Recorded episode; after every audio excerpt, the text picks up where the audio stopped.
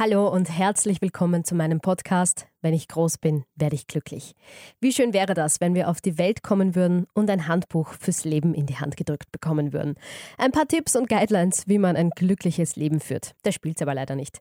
Deswegen habe ich mir überlegt, mich auf die Reise zu machen und zumindest so ein paar Tipps zusammenzusammeln, wie wir es uns ein bisschen leichter machen können im Leben. Ein paar Tipps, wie wir glücklicher sein können. Es ist die letzte Schulwoche hier im Osten Österreichs und da habe ich mir überlegt, dass ich gern die echte Jugend in meinem Podcast zu Wort kommen lassen möchte.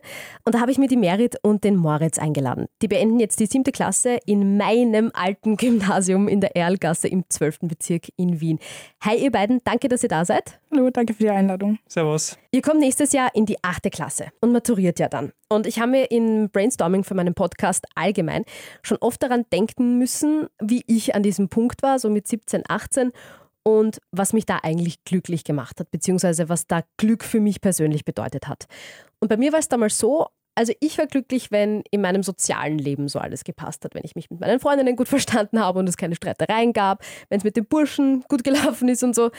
Aber über die Zukunft und Job und so habe ich mir eigentlich nie große Gedanken gemacht zu dem Zeitpunkt. Und ich wollte jetzt eben auch die jungen Leute in meinem Podcast zu Wort kommen lassen und in die jüngere Generation reinhören sozusagen. Deswegen jetzt die Frage an euch, euch als Jugendliche in der heutigen Welt, sage ich mal, was macht euch denn momentan glücklich? Also prinzipiell auch so soziales Umfeld, wenn meine Freunde um mich sind, wenn ich Zeit mit ihnen verbringen kann. Ähm, aber auch so Dinge wie, wenn ich nach der Schule nach Hause komme und erstmal so ein bisschen runterfahren kann und mich ein bisschen entspannen kann. Ähm, einfach so ein Moment, wo ich mich mhm. entspannen kann. Für dich. Ja. Ein Moment für dich. Mhm. Moritz? Also soziales Umfeld ist auf jeden Fall wichtig und auch mein Sozialleben. Also wenn es meinen Freunden gut geht, geht es auch mir gut. und genauso umgekehrt. Also wenn ich merke, dass was nicht okay ist bei anderen, dann beeinträchtigt mich das auch. Und auch so Leidenschaften wie zum Beispiel Musik sind mir sehr wichtig. Also ich höre wirklich gerne Musik und ich spiele auch Saxophon. Cool. Deswegen ja, meistens sowas. Mhm. Okay. Ihr habt jetzt beide nicht wirklich so Noten oder irgendwie bestimmte ähm, Fächer oder irgendwas, sage ich jetzt mal, angesprochen, sondern eben auch eher das Persönliche, also das Soziale oder halt eben Hobbys oder eben Freunde, was einen halt so glücklich macht. Wie gesagt, ihr seid äh, Schülerinnen aus meinem alten Gymnasium eben in Wien. Jetzt könnte man fragen, warum habe ich genau euch eigentlich eingeladen? Ich könnte theoretisch auch mit irgendwelchen Jugendlichen reden. Ich bin jetzt 26 und ertappe mich immer wieder bei dem Gedanken, wie toll und unbeschwert eigentlich so die Schulzeit war, also für mich persönlich. Klar, Schulstress ähm, war ein großes Thema, der erste Liebeskummer, eben so soziale Troubles, keine Frage, aber ihr wisst eh, was ich meine. Man wohnt halt noch zu Hause, ich nehme an, ihr auch. Ja. Mhm. Man weiß noch nicht so richtig, was es heißt, seine eigenen Rechnungen bezahlen zu müssen, wie es ist, in der Arbeitswelt zurechtzukommen und so weiter und so fort. Und da habe ich eben auch oft an meine alte Schule und meine Klassenkollegen und Kolleginnen gedacht. Ich habe acht Jahre in der Erlgasse verbracht, eh klar, von äh, 10 bis 18. Und im Großen und Ganzen war das schon ein Ort, ja, der ist mir manchmal auch am Senkel gegangen, ist bei euch auch sicher so, aber war auch sehr oft ein Ort, wo ich eben glücklich war oder der mich glücklich gemacht hat. Und jetzt eben die Frage, wie ist das bei euch? Also würdet ihr sagen, ist die Erlgasse ein Ort, an dem ihr glücklich sein könnt, der euch dabei hilft, glücklich zu sein? Also teils, teils. Es ist auf jeden Fall sehr stressig, weil es ist immer noch die Schule, wo wir eben Leistungen bringen müssen und halt eben die Noten so zu bringen, dass es irgendwie uns für die Zukunft hilft. Aber ich habe es gemerkt, gerade nach Corona, als wir dann wieder mhm. zurück in die Klassen gekommen sind, einfach die Leute wiederzusehen, die eigene Klasse wiederzusehen, die Menschen wiederzusehen, hat eigentlich mein soziales Leben und meine ich glaube, auch meine Psyche ein bisschen sehr verändert, weil ich einfach wieder meine Kontakte hatte und mhm. meine Freunde, aber auch Leute, mit denen ich nicht so viel Kontakt hatte, einfach wieder gesehen habe und wieder Kontakt zu ihnen aufnehmen konnte. Dementsprechend, ich bin schon glücklich, wenn ich in der Schule bin meistens. Bei dir auch? Ja, ich glaube, das Wichtige ist wirklich so das Zusammenleben und dass man gemeinsam da ist mit seinen Freunden und auch generell mit Gleichaltrigen viel zu tun hat. Und ich glaube, die Schule selbst, also das, der Leistungsdruck, das ist eher das, was dann einen eher nicht so glücklich macht. Also auch meine guten Noten, ich bin ein ziemlich guter Schüler, aber meine Noten machen mich nicht wirklich glücklich, sondern eher meine Freunde. Mhm. Eher schlechte Noten machen andere unglücklich. Mhm. Ja, so ist es. Also meistens ist Schule eher immer so ein Stimmungsdrücker als ein Heber, außer halt die Freunde, die man dort hat. Mhm, hast du schön gesagt. Äh, Merit, du hast das jetzt angesprochen mit Corona. Eben, das können sich halt Erwachsene oder jetzt auch Leute in meinem Alter eigentlich kaum vorstellen, weil wir haben das alle nicht erlebt aus Schülersicht. Du hast es jetzt eben angesprochen, wie war das für euch da jetzt? Naja, zwei Jahre waren es nicht, aber eben während der Lockdown-Zeit, wo ihr Homeschooling hattet. Wie war das so? Also für mich persönlich war es eine sehr Down-Phase. Also es war mhm. wirklich keine schöne Zeit. Es war sehr anstrengend, weil man sich wirklich vorstellen muss, wir waren wirklich sechs Stunden lang online. Teilweise hatten wirklich durchgehend Online-Unterricht. Ab der vierten Stunde hatte man einfach nur noch Kopfschmerzen. Man ist in seinen vier Wänden festgesessen, man hatte keine sozialen Kontakte. Ähm, dann hatte man einen Berg an Aufgaben zu erledigen Mhm. und halt dieses Abschwenken von wegen, ja, ihr seid eh zu Hause, habt so viel Zeit oder ja, ich will euch jetzt nicht zu viel geben. Und es ist halt für Lehrer auch sehr schwer gewesen, das gut einzuteilen, weil wir eben keine Erfahrung damit hatten. Mhm. Ähm, und dann hat das Internet mal gehangen und dann hat man das eine wichtige Sache nicht mitbekommen und schon war man im Stoff hinten nach. Ui. Also es war eine sehr komplizierte Zeit, würde ich sagen. Moritz, erzähl mal, wie war der erste Tag, wo du dann wieder normal in der Schule warst und alle eben wieder so gesehen hast und so ja einfach reingegangen bist in die Schule, wie du eben richtig sagst, für viele oder manchmal ist die Schule auch so ein Stimmungsdrücker und man sieht es eher negativ, so, boah, ich muss schon wieder in die Schule. Aber erzähl mal, wie war dieser erste Tag nach dem Homeschooling dann wieder für dich? Also man hat sich natürlich eher gefreut, ich glaube, das war zuerst Schichtbetrieb. Also man hat dann nur einen Teil der Klasse gesehen. Mhm. Ja. Und ich glaube, mein, ich weiß nicht, mein bester Freund war, glaube ich, in einem anderen Teil, deswegen war das äh, ein bisschen komisch, aber es hat trotzdem sehr viel Spaß gemacht, wieder seine Freunde zu sehen und also auch andere Freunde und wieder gemeinsam in einem Klassenraum zu sitzen, weil das eben so ein bisschen unrealistisch geworden ist, weil man die Mhm. ganze Zeit zu Hause war. Also surreal und dann ist man wieder in diesen Wänden. Genau. Mhm. Merit, du bist äh, stellvertretende Schulsprecherin, hast du gesagt. Ich war damals zumindest Klassensprecherin, also ich kann mich ein bisschen hineinversetzen. Erzähl mal, warum hat dich das ähm, interessiert? Warum wolltest du das werden und macht dich das glücklich? Und wenn ja, warum? Also ähm, ich bin ein sehr offener Mensch und ich war von der ersten Klasse an, glaube jedes Jahr bis auf einmal Klassensprecherin. Echt? Ja. und dann dieses Jahr habe ich mich dann entschieden, auch für die Schülervertretung eben zu kandidieren. Und ich liebe es ich lieb's extrem. Also ich bin so Cool. irgendwie ein bisschen verantwortlich, aber auch irgendwie das Sprachrohr von Schülern. Also Mhm. ich kann wirklich meine Meinung, beziehungsweise die Meinung meiner Schüler in meiner Schule an die Öffentlichkeit bringen und somit irgendwie so ein bisschen helfen dazu, dass der Schulalltag besser wird. Aber es sind auch extrem viele soziale Kontakte, die man trifft, weil eben die Schülervertreter untereinander auch extrem viel Kontakt miteinander haben, wo ich dann einfach extrem viele coole neue Leute kennengelernt habe. Ähm, Also du bist auch auf Veranstaltungen oder so, Ja, wenn da andere Fall. äh, zusammenkommen. genau. Okay, cool. Schön. Und was sind so die Themen oder hast du jetzt gerade ein Beispiel, also jetzt gerade, was du, ähm, weil du gesagt hast, du bist das Sprachrohr, weitergeben konntest? Also ähm, MSGA war jetzt letztens das Thema, ähm, ob wir eine Pride Flag aufhängen. Einfach allgemein Themen, die Schüler bedrücken, wie auch zum Beispiel Ausgrenzung oder Rassismus oder Mhm. aber auch, ähm, wie es jetzt durch Corona weitergeht. Einfach, dass ich als gesammelte Stimme das weitergeben kann, dass jetzt nicht 20 Leute auf eine Person hinrennen müssen, sondern dass es wirklich so eine eingefangene Meinung ist und ich die weitergeben kann. Und ähm, macht dich das auch glücklich, wenn du dann siehst, dass du helfen kannst und was bewirken kannst? Ich kann erzählen, letztens ähm, ist ein kleiner Schüler Gerne. zu mir gekommen, ist zu mir gekommen so, du bist ja die Schulsprecherin, gell? Und ich so, ja. Und er so, ist es cool, Schulsprecherin zu sein? Und ich meinte dann halt, dass es mir sehr gefällt. Und er so, ja, ich habe gesehen, wie du bist und ich möchte jetzt auch Schulsprecherin werden. Und das war so ein Moment, wo ich mich wirklich extrem gefreut habe, weil ich dann so, Das ist schön. dass sich andere Menschen auch Ja. dafür interessieren, dass ich ihnen helfe und so. Also es ist wirklich schön, Schulsprecherin zu sein, einfach die Verantwortung zu haben und trotzdem ein wichtiger Teil des Schullebens noch zu sein und alles. Cool. Ja, merkt man, wenn du so erzählst. Ähm, ist ja auch schön, wenn man andere zu etwas inspirieren kann oder motivieren kann, etwas ähm, Gutes zu tun. Kannst du dir das auch für deine Zukunft irgendwie vorstellen, dass du was in die Richtung machst? Ja, also ich kandidiere dieses Jahr für die Landesschülerinnenvertretung. Oh, wo ich halt dann eben Alles auch nochmal auf einer, Dankeschön, auf einer höheren Ebene das Mhm. gerne machen würde. Ähm, und ich habe auch überlegt, vielleicht ähm, in die Politik zu gehen, mal später irgendwie in die Richtung. Ist halt noch die Frage, wie genau ich das umsetze, aber es wäre auf jeden Fall einer meiner Träume, irgendwann mal was in die Richtung zu machen. Was ist so ein Hauptpunkt, wo du sagst, für den würdest du extrem gerne kämpfen und dich extrem gerne einsetzen als Erwachsener in der Politik in deiner Zukunft? Ähm, tatsächlich, weil ich gerade noch den Bezug habe, dieses, wie mit Jugendlichen umgegangen wird, wie sich die Schule auf Schüler auswirkt und wie das Schulsystem verbessert werden kann, weil einfach Mhm. allgemein sehr viele Probleme da sind, die ich eben als Schülerin aktiv merke. Und die würde ich gerne verändern, damit die zukünftigen Generationen besser ausgebildet werden können und einfach ein besseres Schulleben haben. Cool, das klingt extrem schön. Da wünsche ich dir auf jeden Fall alles Gute dabei. Moritz, jetzt mal zu dir. Ich wollte unbedingt ähm, im Podcast mit einem Mädel und mit einem Burschen reden, weil ich mir einfach nicht dann nachher anhören wollte, so, "Oh, du hast ja nur eine Seite beleuchtet und du hast ja nur die Mädels zu Wort kommen lassen. Nein. Es gibt ja das Klischee, ähm, dass Burschen oder halt Jungsmänner nicht so gut im Umgang sind mit Gefühlen und äh, nicht so gut ähm, benennen können, was sie empfinden. Und ich würde jetzt gerne das Gegenteil mit dir beweisen. Pass auf, wie geht's dir, wenn du an deine Zukunft denkst, wenn du dich in zehn Jahren sehen könntest? Was denkst du, würde dich da glücklich machen? Auf jeden Fall, wenn ich ähm, das erreicht habe, was ich will, also ein Studium und dann auf dem Weg zum festen Job bin oder schon mitten in der Arbeitswelt und es für mich glücklich machen, dass ich eben etwas selber erreicht habe und mir selber verdanken kann, dass ich da bin, wo ich bin. Das ist ja eh schon ein schöner Anspruch, ist eh schon ein großer Anspruch. Okay, hast jetzt mal ähm, intuitiv zuerst mal auf Leistung und auf Erfolg und an den Job gedacht. Ja, das ist- kann man sich noch am ehesten so konkret vorstellen. Mhm. Also alle anderen Dinge sind meistens eher so offen Ja, und wie mein soziales Umfeld dann ist, kann ich halt schlecht sagen. stimmt ja. Deswegen denke ich meistens eher an solche leistungsbezogenen Dinge. Mhm, mhm. Mm, Was sind so deine Ideen oder Ziele? Da bin ich noch relativ unsicher, aber vielleicht werde ich Rechtswissenschaften studieren und dann Anwalt werden oder so, das in die Richtung. Oder ich mache etwas Mathematisches, also vielleicht Hui, Statistik. zwei ganz andere. Dinge. Ja, das ist äh, sehr unterschiedlich, aber ich bin in Mathematik ziemlich gut. Ich mag es eigentlich auch, also Mhm. mir gefallen solche Dinge. Okay. Wenn es äh, doch in Richtung Rechtswissenschaften und Anwalt gehen würde, dann erinnert mich das ja schon auch ein bisschen an die äh, Merit. Also was, was würde dir an dem gefallen? Bist du auch jemand, der gerne Menschen hilft? Das ist, glaube ich, eher sogar der Pfad, wo ich nicht so dabei bin. Also ich mag schon Menschen zu helfen, aber ich mag so, dass in, alles in Ordnung und alles in Recht haben und deswegen Okay. können wir gut so Gesetze merken und auch damit arbeiten einfach. Also vielleicht nicht, weniger mit dem Umgang mit Menschen, aber mehr im Umgang mit Gesetz. Mhm. Das Okay. gefällt mir. Verstehe, verstehe, sehr spannend, cool. Gut, reden wir noch ein bisschen über Noten. Ihr habt das eh schon beide auch angesprochen mit ähm, Leistungsdruck und Achievements in der Schule. Noten, das ist natürlich auch ein Punkt, ähm, wenn ich so an meine Schulzeit zurückdenke, der viel dazu beigetragen hat, ob ich jetzt eben, wie ihr schon gesagt habt, auch down oder eher eine gute Phase habe. Also alles so jetzt von drei abwärts, ich war eben auch eher eine gute Schülerin, alles von drei abwärts war jetzt nicht so toll, außer es war halt keine Mathe oder Physik, dann war ich sehr dankbar für eine drei.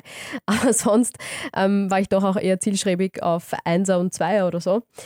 Ich erinnere mich, wenn ich zum Beispiel nach Hause gekommen bin und halt extrem stolz erzählen konnte, dass ich zum Beispiel eine Eins auf einer Englischschularbeit oder sowas hatte. Ich erinnere mich an dieses Gefühl, dass ich da einfach extrem glücklich und froh und erleichtert war, dass ich das halt so gut geschafft habe. Wie ist das bei euch? Haben Noten für euch auch so eine große Bedeutung in Bezug aufs Glücklichsein? Prinzipiell ja. Also bei mir ist es eher so, ich bin jetzt nicht so eine gute Schüler, sondern so eine eher im mittleren, schlechteren Bereich.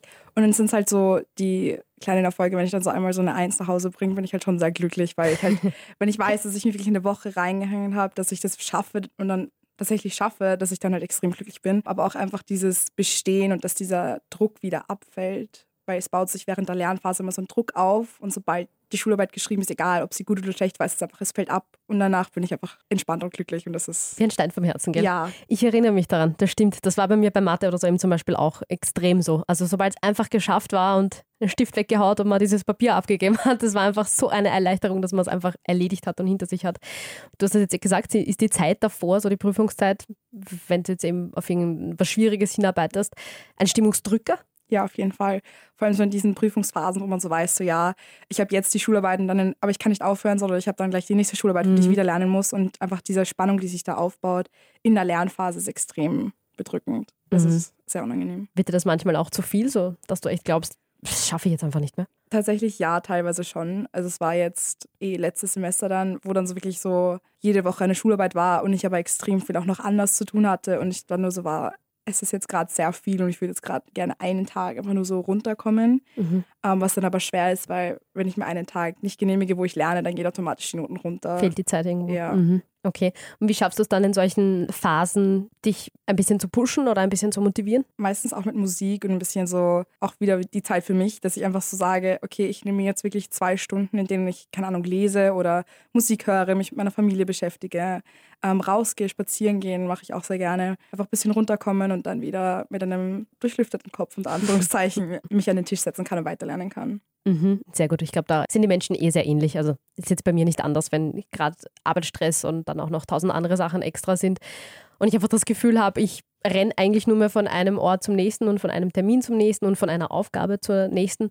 Dann kann das schon mal extrem viel helfen, einfach zu sagen, okay, heute Abend, auch wenn es jetzt Freitag oder Samstag ist, keine Ahnung, ich mache heute einfach mal nichts und bleibe mal nur zu Hause und mache mal nur was für mich und eben liegt zum Beispiel auch einfach mal nur Stunden rum und schaue fern oder so. Das kann dann sehr viel helfen, verstehe ich sehr gut. Moritz, wie ist es bei dir? Du hast gesagt, du bist ja eigentlich ein sehr guter Schüler. Wahrscheinlich ist das bei dir jetzt nicht so ein Thema. Vielleicht also andersrum. Bedrückt es dich oder macht es dich unglücklich, wenn du dann mal keine perfekten Noten hast? Also ja, ich bin eher die Ausnahme bei den Schülerinnen und Schülern. Also ich bin so der Einser- und Zweier-Schüler. Aber schlechte Noten bedrücken mich nicht wirklich, weil ich weiß, dass ich dann später wieder bessere Noten schreiben werde und dann bin ich eher immer optimistisch. Okay. Und das Lernen fällt mir eigentlich auch nicht so schwer. Ich verbringe nicht so viel Zeit damit. Alle tun sich nicht so leicht damit wie ich.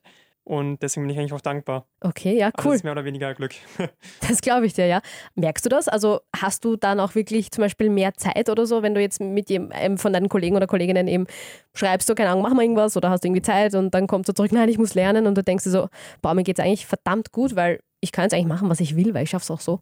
Ja, genau das. Also mit, Ja. ich habe viele Freunde, die nicht so gut in der Schule sind. Und dann denke ich mir, ja, also ich respektiere natürlich, dass die Zeit zum Lernen brauchen. Aber dann denke ich mir wirklich, ja, ist schon äh, Amalie Wiesen.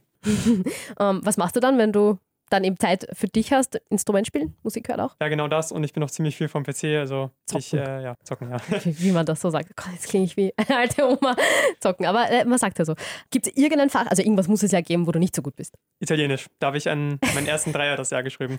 Ah, wirklich? Ja. Jetzt vor kurzem, oder was? Ähm, die letzte Schularbeit, ja. Und das war dein erster Dreier? Genau. Wahnsinn.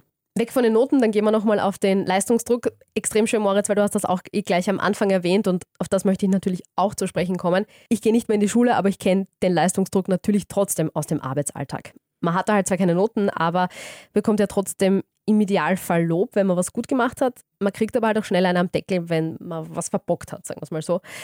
Und da gibt es ja auch den Begriff der Leistungsgesellschaft dem sich wirklich, wirklich viele konfrontiert sehen, eben auch Burnout und so. Das nimmt ja immer mehr zu. Die psychischen Probleme in der Gesellschaft sind da und werden auch eigentlich immer größer. Und ich habe das Gefühl, also ich persönlich habe das Gefühl in der heutigen Gesellschaft, dass man einen möglichst tollen Job machen muss, der angesehen ist, bei dem man viel verdient, bei dem man sich hocharbeiten kann, bei dem man einfach erfolgreich ist. Eigentlich ziemlich genau das, was du gesagt hast, äh, Moritz. Und da ist dann vielleicht auch das Glücklichsein ein bisschen zweitrangig. Und jetzt meine Frage, empfindet ihr das auch so? Also habt ihr das Gefühl, Merit, ich frage jetzt mal zuerst dich, hast du das Gefühl, wenn du an deine Zukunft denkst, dass du immer einem gewissen Druck ausgesetzt sein wirst, dass du am besten 100 oder sogar 120 Prozent leisten musst? Ja, irgendwie schon. Also wenn ich in die Zu ich weiß nicht genau, was ich machen möchte, aber so das, was ich weiß, ist, dass ich ein gutes Studium brauche, dass ich einen guten Job haben muss, weil jede Entscheidung, die ich jetzt treffe, beeinflusst meine Zukunft irgendwie. Und ich meine, wir wollen ja alle nicht irgendwo auf der Straße landen oder so. Und das ist halt dieses, Klar, ja. schaffe ich das Studium? Wird es das richtige Studium sein? Ist es hochwertig genug oder ist es irgendwie so zweitrangig? Ich glaube, das hat man auch stark gemerkt, so in der vierten Klasse, wo man sich entscheiden musste, bleibe ich jetzt auf der Schule oder mache ich noch ein Jahr und mache eine Lehre? Und das haben sich bei uns, ich glaube, nur ein Junge hat sich für die Lehre entschieden. Ja, total schwer. Wer weiß das auch mit 14, was er machen ja, möchte. Und es ist halt mhm. wirklich so, wir sind irgendwie viel zu jung konfrontiert damit, wie unsere komplette Zukunft ausschaut. Wenn ich jetzt sage, jetzt möchte ich die Schule nicht mehr machen, dann beeinflusst das mein restliches Leben. Ja. Und deswegen ja. Empfindest du schon so? Ja, es ist schon mhm. ein bisschen. Ein Druck. Ja. Bei dir? Also ich rechne mit diesem Leistungsdruck sicherlich. Äh, für mich ist das gar kein Thema. Ich weiß einfach, ja, ich werde was leisten müssen und ich werde damit klarkommen müssen.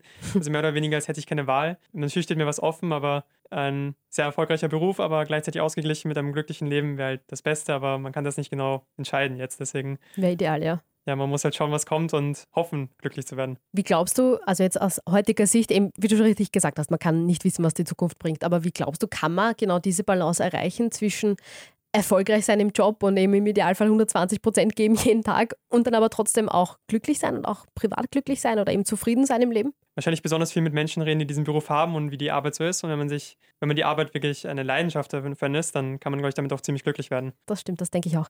Merit, jetzt frage ich dich trotzdem noch, ich habe vorher nämlich nur den Moritz gefragt, wenn du dich in zehn Jahren sehen könntest, ähm, was würde dich dann glücklich machen? Ich glaube auch, dass wenn ich zurückblicke, dass ich dann meine Ziele erreicht habe. Also dass meine Zukunft so aussieht, wie ich sie mir erträumt habe und dass ich nicht irgendwas mache, das ich überhaupt nicht möchte. Dass ich vielleicht irgendwie eine Familie habe oder irgendwie etwas, wo ich mich zu Hause fühle, dass ich aber auch einen abgesicherten Job habe, dass mein Leben funktioniert, so wie es gerade ist, dass ich diese Work-Life-Balance habe und nicht irgendwie mich hin und her stresse und so. Work-Life-Balance, ja, das ist auch ein sehr gutes Stichwort, dass man in der Jugend, also immer öfter hört, dass das wichtig ist und dass viele auch ihren Job demnach auswählen oder zumindest bei der Planung auf das irgendwie anders denken. Habt ihr das auch? Also macht das jetzt einen Unterschied für euch, wenn ihr darüber nachdenkt, ob ihr euch in eine Richtung bewegt, wo ihr vielleicht einen klassischen 9-to-5, 40-Stunden-Bürojob habt oder dann vielleicht doch etwas, wo es ein bisschen flexibler ist? Schon, also ich glaube, dass gerade ich als Mädchen öfter darüber nachdenke, so, so, wenn ich jetzt diesen Job wähle, ist es dann mir möglich, eine Familie zu gründen, dass ich irgendwann mal Kinder habe, kann ich mich dann um die kümmern, wie würde das dann mit der Karenz ausschauen und so. Oder wie lange würde ich, wenn ich jetzt zum Beispiel, keine Ahnung, acht Jahre lang studieren muss, wie schaut das dann mhm. aus mit finanzieller Unterstützung oder wie kann Geht ich mich selber genau finanzieren und solche Sachen. Ähm, aber ich versuche es halt irgendwie so zweitrangig zu machen, weil ich trotzdem den Job haben möchte, den ich gerne hätte. Und ich denke mir, irgendwie funktioniert es immer und es gibt sicher irgendwie eine Lösung, wie ich das dann machen könnte. Auf jeden Fall gehört eine Familie auf jeden Fall für dich in die Zukunftsplanung zu einem glücklichen Leben?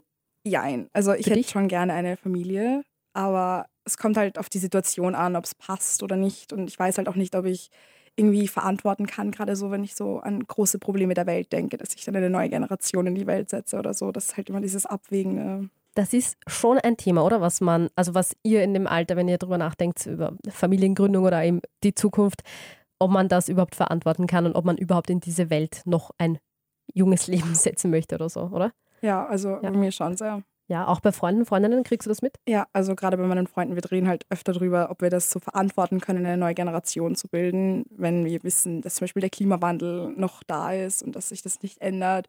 Oder wenn wir das Bildungssystem und irgendwelche Mängel daran finden mhm. oder einfach allgemein so große Themen wie Krieg einfach, wie wir das selber verantworten können. Moritz, denkst du über diese Sachen auch nach? Ist jetzt wieder, jetzt sind wir erst recht beim Klischee gelandet. Die Merit hat es eben gesagt, gerade als Mädchen denkst du über das nach, aber Frage an dich, ist es bei dir auch so? Natürlich denke ich daran, also ich würde auch gerne eine Familie gründen, aber ob man eine neue Generation in diese Welt setzen kann, da bin ich mir eigentlich ziemlich sicher, dass man das kann, besonders wenn man mit seiner Erziehung vielleicht etwas bezweckt, dass diese Generation eine bessere Generation ist. Natürlich kann man das selber nicht, ähm, selber nicht die komplette Welt umkrempeln mit seinem eigenen Kind, das stelle ich mir nicht vor, aber dass man dann die Welt vielleicht ein bisschen ein Stück besser, besser machen kann mit der eigenen Erziehung und einem Kind, das besonders auf solche Dinge wie Klimawandel achtet und eben versucht, bei solchen Dingen ziemlich verantwortungsbewusst zu sein. Was würdest du da anders machen als vielleicht deine Eltern oder deine Großeltern, wenn du so drüber nachdenkst? Einfach generell weniger konservativ sein, vielleicht äh, so etwas einfach äh, moderner, eine modernere Erziehung haben. Konkrete Ideen habe ich da jetzt noch nicht, aber ich bin nur noch erst äh, 17, äh, 16. ja, 16 noch. 16 noch. Bald 17. Okay, gut, aber immerhin trotzdem klar und eindeutig oder zumindest deine Meinung, man kann das schon machen, aber man muss es dann halt anders machen. Genau. Mhm. Das ist ja schon mal eine wichtige Erkenntnis. Kommen wir zur letzten Frage. Und zwar habe ich in meinem Podcast in jeder Folge am Schluss die Hand aufs Herz Frage. Das ist so eine eigene Kategorie, die ich mir überlegt habe, weil ich dann nochmal eine wirklich, also persönliche Frage, ich kenne euch ja nicht persönlich richtig gut, aber eine Frage einfach stellen möchte, die auf eine ehrliche Antwort hinabzielt. Und ein Thema, das wir jetzt noch gar nicht angesprochen haben, was natürlich auch ein riesengroßes Ding ist, Social Media. Eben jetzt gerade in eurem Alter, gerade in der Jugend. Und vor allem junge Leute laufen heutzutage ja Gefahr, zu sehr von Social Media abhängig zu sein und sich auch zu sehr darüber zu identifizieren, wie viele Follower man hat, wie viele Likes ein Post bekommt und so weiter. Für manche ist auch Social Media wichtiger geworden als der echte soziale Umgang mit Menschen. Wie ist das bei euch? Konkrete Frage, was macht euch glücklicher? Ein Bild auf Instagram zum Beispiel, das einen neuen Like-Rekord bricht oder eine echte menschliche Interaktion, wo ihr dann vielleicht zum Beispiel in echt ein Kompliment bekommt? Also ich bin da definitiv ein bisschen oldschool. Ich mag es halt viel lieber, soziale Kontakte zu pflegen, die ich wirklich sehe und nicht irgendwelche in sozialen Medien. Ich bin sicher, wenn ich auf Social Media aktiv und ich, ich beteilige mich auch am sozialen Leben online.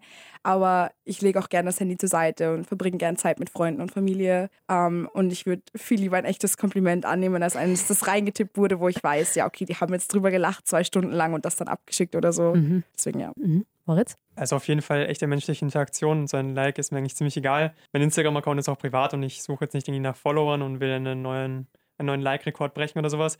Also ein schöner Abend mit Freunden auf der Donauinsel ist mir viel wichtiger als irgendein Bild auf Instagram. Schön. Also es gab jetzt natürlich keine richtigen oder falschen Antworten, aber ich freue mich sehr, das zu hören.